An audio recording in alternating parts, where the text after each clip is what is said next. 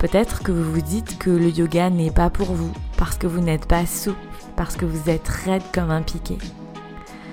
Peut-être que c'est l'argument principal qu'invoque cet ami cher à votre cœur que vous essayez de convaincre que si le yoga lui ferait beaucoup de bien et qu'il faut venir essayer.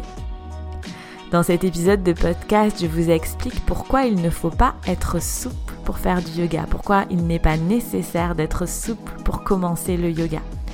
Je vous explique également l'intérêt qu'il y a à améliorer sa souplesse et comment concrètement améliorer sa souplesse grâce au yoga. Bienvenue dans Brève de tapis, le podcast de l'alchimie des corps. Ce podcast est pour ceux qui pratiquent le yoga à la maison ou en studio et qui souhaitent progresser sans se blesser, que vous soyez débutant ou non. Je m'appelle Marion et j'enseigne le yoga à Albi, dans mon studio et également en ligne.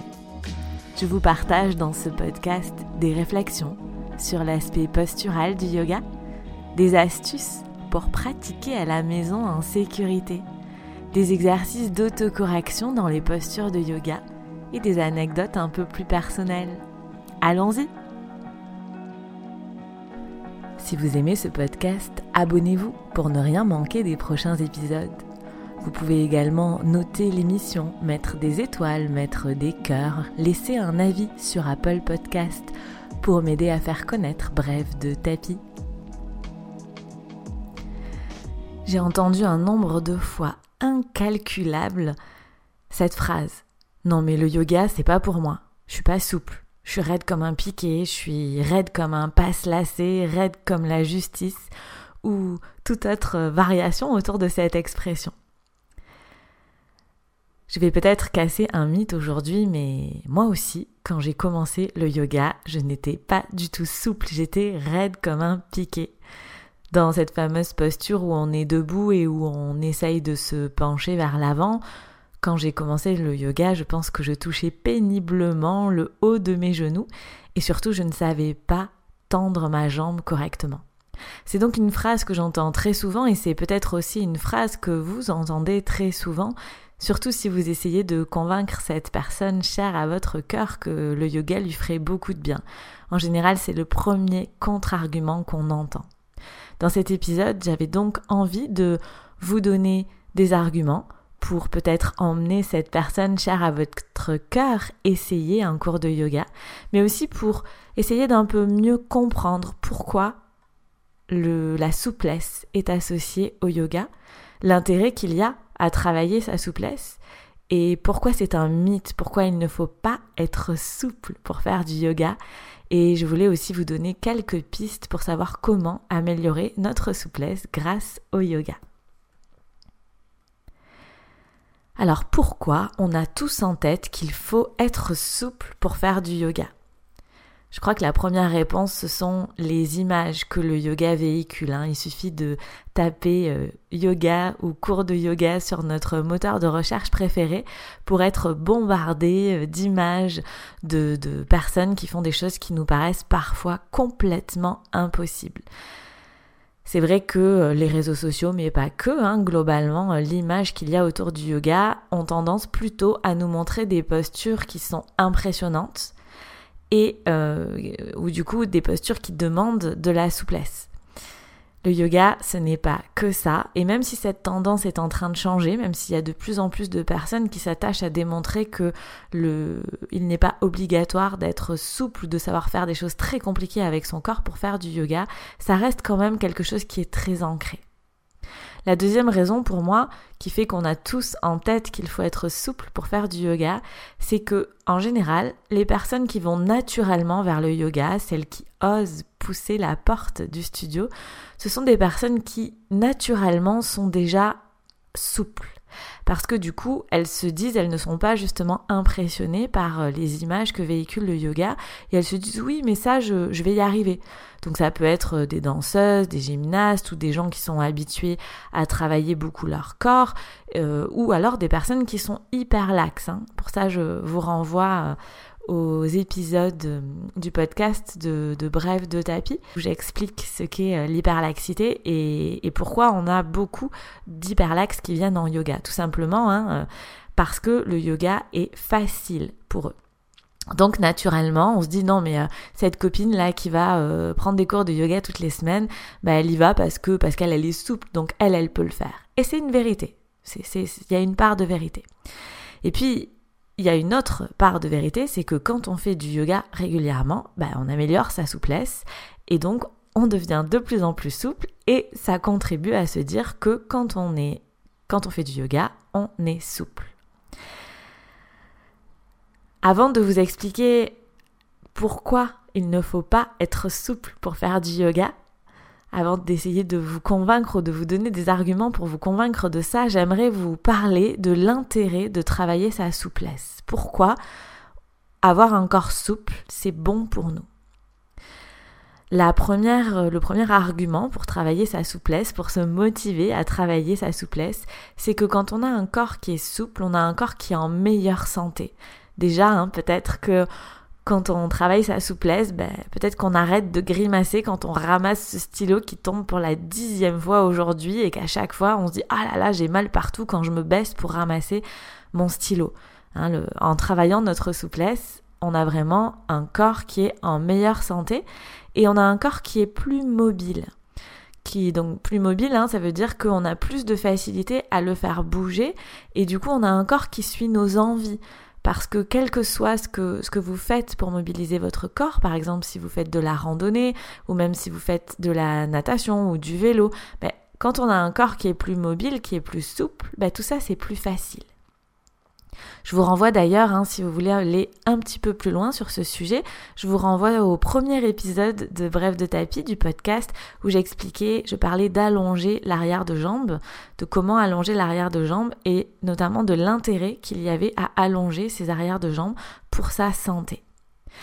Ensuite, travailler sa souplesse, c'est s'assurer d'avoir un corps qui a moins de douleurs. Hein. souvent, quand on a des douleurs qui s'installent dans le corps, où que ce soit, dans le dos, dans les jambes, dans les fessiers, dans la sciatique, parfois, il suffit, et même régulièrement, il suffit d'améliorer sa souplesse, d'assouplir le corps pour que ces douleurs s'apaisent, voire qu'elles disparaissent.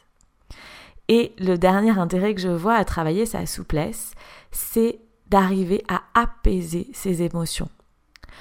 En effet, dans le yoga, on dit qu'il y a des muscles poubelles des émotions, des muscles dans lesquels on stocke les émotions qui nous, encombrent et on dit que d'étirer ces muscles, de les assouplir, ça permet de libérer ces émotions. D'ailleurs, hein, peut-être que vous-même, vous vous êtes déjà retrouvé en train de faire une posture qui travaille sur les hanches, comme par exemple le demi-pigeon ou le papillon, et peut-être que vous vous êtes retrouvé envahi par une émotion, une envie de pleurer ou une envie de rire. C'est plus sympa quand on a envie de rire. Et peut-être que vous vous êtes demandé qu'est-ce qui se passe. Peut-être que vous avez expérimenté ce que je suis en train de vous raconter. Et en effet, en étirant notre corps, on arrive à vider des émotions stockées et donc à les apaiser. Parce qu'en général, une fois que c'est passé, ça va mieux. Donc pourquoi il n'est pas nécessaire d'être souple pour faire du yoga? La raison principale, c'est parce que la souplesse est une conséquence de la pratique, mais ce n'est pas un prérequis. Je répète, la souplesse n'est pas un prérequis, elle est une conséquence de la pratique.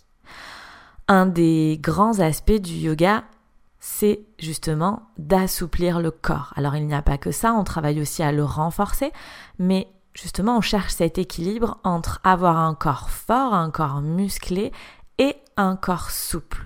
D'ailleurs, hein, si vous faites beaucoup de, sports qui sollicitent fortement le renforcement de vos muscles, les muscles, comme par exemple la course à pied, le vélo, le running, la natation, la musculation, c'est très très très important, en tout cas du point de vue du yoga, d'aller s'assouplir, d'aller s'étirer très régulièrement pour garder un corps mobile, pour garder un corps en bonne santé et pour avoir cet équilibre entre avoir un corps musclé et souple.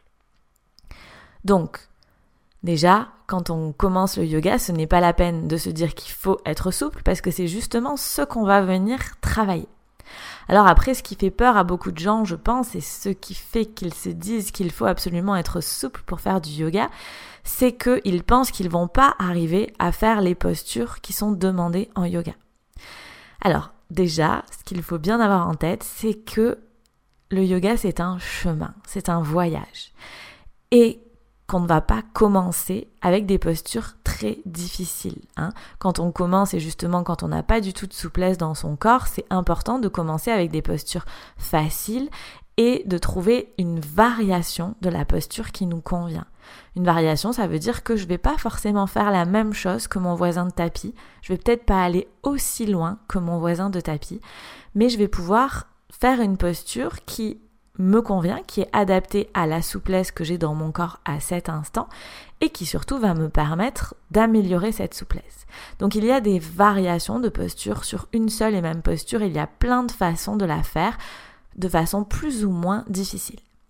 Ensuite, pour adapter la souplesse, pour adapter pardon les postures de yoga à la souplesse de chacun, il est vraiment possible de travailler avec des accessoires pour allonger les bras ou rapprocher le sol de la terre. Voilà, il y a vraiment des solutions pour arriver à se mettre dans une posture qui peut-être nous paraît très compliquée en utilisant des accessoires et pour du coup avoir les bienfaits de la posture et améliorer notre souplesse. Donc il y a des solutions. Alors j'aimerais maintenant vous expliquer en tout cas de mon point de vue, comment concrètement je peux améliorer ma souplesse grâce au yoga. Et je voudrais commencer par ce qu'il ne faut surtout pas faire. Je pense que ce qu'il ne faut surtout pas faire quand on se sent pas du tout souple et qu'on a quelque chose qui nous trotte dans la tête, une envie de peut-être se mettre au yoga, il ne faut surtout pas commencer par des cours qui sont trop difficiles. Donc des cours qui ont un niveau pas à notre état, à notre souplesse, soit trouver des, soit commencer par des cours qui sont dans un style qui est trop difficile. Le risque pour moi là-dedans, c'est d'aller se comparer avec les autres personnes, de se dire que du coup, on n'y arrivera jamais, que de toute façon, c'est pas fait pour nous, ou de se dégoûter, hein, et du coup, de ne jamais améliorer sa souplesse. Je, me rappelle de, je partage avec vous une petite anecdote euh, que qu'on m'avait racontée en Inde. En Inde, notamment, il y a, y a des cours euh, suivant un style qui s'appelle l'ashtanga, donc qui est un style très populaire aussi euh, en France et partout dans le monde, mais qui est un style qui est très très très difficile. Et parce qu'il est rapide parce qu'il demande beaucoup de souplesse et beaucoup de force dans son corps. C'est vraiment le, le, pour moi en tout cas, un des styles les plus difficiles du yoga. Et il y a des gens qui racontaient qu'ils étaient allés en Inde faire des cours d'ashtanga et même ça faisait un petit moment qu'ils pratiquaient le yoga et donc malgré le fait qu'ils pratiquaient le yoga depuis un petit moment, eh ben ils se sont retrouvés la moitié du cours assis sur le tapis à ne rien pouvoir faire parce que c'était trop difficile. C'est quelque chose qui peut complètement arriver en France sans aller dans un cours d'ashtanga si on n'a pas bien choisi le cours et donc en général, bah, on se dégoûte et on se dit non mais c'est bon, j'avais raison, le yoga c'est pas pour moi, je lâche l'affaire. Et c'est quand même très dommage parce qu'il y a des solutions, je vais vous en proposer. Ensuite, pour moi, le, la deuxième chose qu'il ne faut absolument pas faire, c'est justement, je parlais de l'ashtanga, c'est de commencer par des cours qui sont trop rapides des cours dans lesquels on enchaîne les postures et où du coup bah, on passe tout le cours en tant que personne débutante ou pas forcément très souple à courir après les postures, à essayer juste de suivre. On n'a aucun ressenti. En plus, on risque de se faire mal et on travaille pas ou pas bien notre souplesse. Et de mon point de vue, la dernière chose qu'il ne faut surtout pas faire, c'est ne pas essayer. C'est vraiment important, je pense, de ne pas rester bloqué sur cette affirmation qu'il faut absolument être souple pour faire du yoga et que du coup c'est pas pour nous. Il faut vraiment essayer. Voyons maintenant ce qu'il faut faire si on souhaite améliorer sa souplesse grâce au yoga. D'abord, avant un cours de yoga, avant même d'imaginer monter sur son tapis de yoga, je pense qu'il est important de bien choisir le style de yoga. Il y a certains styles qui se prêtent mieux aux personnes qui ne sont pas du tout souples que d'autres, notamment hein, le yin yoga, le hatha yoga. C'est vraiment important de trouver le style qui correspond à cette problématique, donc d'en discuter avec, euh, avec peut-être le professeur et surtout d'essayer différents styles. Ensuite, il est important de trouver un professeur qui utilise des accessoires. On peut utiliser des briques pour rehausser le sol, on peut utiliser une sangle pour allonger les bras. C'est vraiment une grande aide et c'est, de mon point de vue, absolument obligatoire d'utiliser des accessoires, surtout quand on n'est pas du tout souple, pour justement améliorer notre souplesse grâce au yoga. Ensuite, je pense qu'il est extrêmement important de trouver un professeur qui propose des variations dans les postures. Le yoga, c'est un chemin, hein, donc de trouver un professeur qui arrive à nous expliquer en fonction de notre souplesse, à nous proposer une variation peut-être plus simple de la posture que ce qu'il avait prévu. J'aimerais là vous partager une expérience que j'ai eue il y a quelque temps, c'était il n'y a pas très longtemps. Je suis allée dans un cours de yoga qui était de niveau plutôt avancé avec un professeur qui était hum, assez euh, réputé. Et à un moment, il nous fait faire une posture et il nous demande d'attraper euh, notre pied gauche avec notre main droite, quelque chose comme ça. Et moi, c'était quelque chose que je n'arrivais pas à faire. Et il conclut son explication en disant et puis si vous n'arrivez pas à attraper votre pied avec votre main, eh bien débrouillez-vous. Et là j'étais estomaquée parce que non, non, ce n'est pas à l'élève de se débrouiller, c'est vraiment au professeur d'expliquer comment prendre une version plus simple de cette posture si elle n'est pas accessible pour nous, pour que un jour, avec le travail, elle le devienne. Donc c'est vraiment important de trouver un professeur qui soit capable de proposer des variations dans les postures. Ensuite, quelques conseils pour améliorer votre souplesse pendant le cours. Pendant le cours de yoga, de mon point de vue, il est important de fermer les yeux. Alors souvent c'est quelque chose qu'on a un peu du mal à faire, surtout quand on débute, on se dit que on va être perdu. Mais ça a vraiment vraiment un gros avantage de fermer les yeux une fois qu'on est installé dans la posture, c'est que ça nous évite de nous comparer. Ça nous évite d'enclencher euh, radio bullshit, comme ils disent de l'autre côté euh, de l'Atlantique, vous savez, cette petite voix intérieure qui vous dit, bah regarde, t'avais raison, tout le monde arrive à toucher ses orteils, t'es la seule à pas y arriver, ou t'es le seul à pas y arriver, tu vois, le yoga c'est pas pour toi, t'avais raison. Non. Non, non, non, pas du tout. Fermez les yeux pour éviter de se comparer et pour arriver à ressentir plus profondément ce qui se passe dans notre corps. Essayez juste quelques instants. Vous verrez que vous allez vraiment en, en sortir changer et que vous vivrez peut-être beaucoup mieux votre premier cours de yoga ou ce cours de yoga ou cet instant où vous sentez que bah, pour vous cette posture elle est peut-être un peu plus difficile. Le deuxième conseil que j'ai envie de vous donner c'est de respirer profondément. La respiration fait partie intégrante hein, du yoga bien sûr et peut-être que vous l'avez déjà expérimenté mais plus on arrive à calmer sa respiration, plus les muscles relâchent, on relâche les tensions dans le corps et on arrive à s'assouplir vraiment. Petit à petit, souvent, on se rend compte que plus on respire, plus on allonge le temps de respiration, plus on arrive à aller loin dans les postures. Et un autre avantage de respirer profondément, c'est que du coup, le mental est bloqué, il est coincé. C'est-à-dire qu'on va se dire, ok, bon ben là, j'inspire. Et là, j'expire et je reste concentré sur ma respiration. Là, j'inspire et là, j'expire. Et ça évite que le mental enclenche son dialogue intérieur avec toutes ces petites histoires qu'il nous raconte, notamment en nous disant qu'on n'est pas assez souple pour faire du yoga. Le troisième conseil que j'ai envie de vous donner, c'est quand on pratique le yoga et qu'on souhaite s'assouplir, c'est de donner une direction au corps. Souvent, quand on regarde quelqu'un faire du yoga ou une photo ou une vidéo, on se dit que une fois qu'il est installé dans la posture, bah, on fait rien. Il y a rien à faire une fois qu'on est dans la posture. Pas du tout.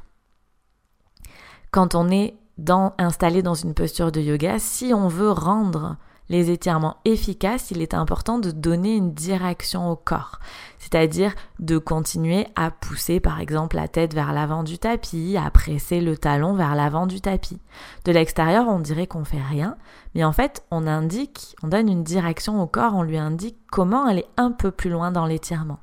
Donc là encore, c'est au professeur de vous donner les indications pour arriver à ce que vous donniez cette direction au corps pour rendre l'étirement efficace. Le quatrième conseil que j'ai envie de vous donner, c'est de vraiment vous engager dans votre corps pour rendre l'étirement efficace.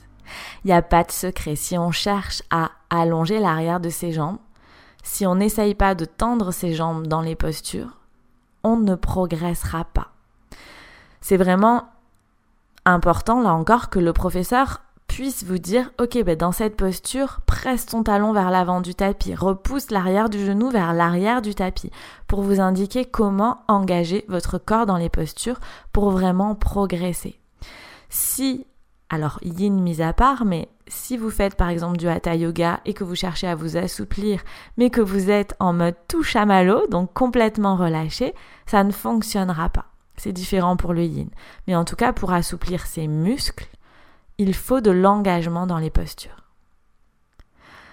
Ensuite, parfois, on a certaines personnes, notamment euh, des personnes qui ont l'habitude de travailler leur corps vraiment de façon intense, comme des danseuses ou des gymnastes, qui du coup s'engagent énormément dans leur corps et qui risquent de se blesser. On peut complètement se blesser avec des étirements.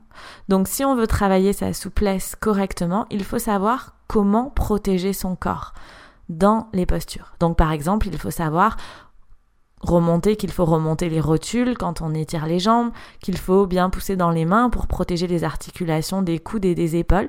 Il y a vraiment des choses à savoir en termes de placement dans les postures pour éviter de se blesser, pour protéger son corps. Il est aussi important quand on travaille sa souplesse de savoir quand s'arrêter, également pour éviter de se blesser, de savoir quand c'est trop pour le corps. Alors bien évidemment, s'étirer, c'est pas toujours hyper agréable, il faut dire ce qui est.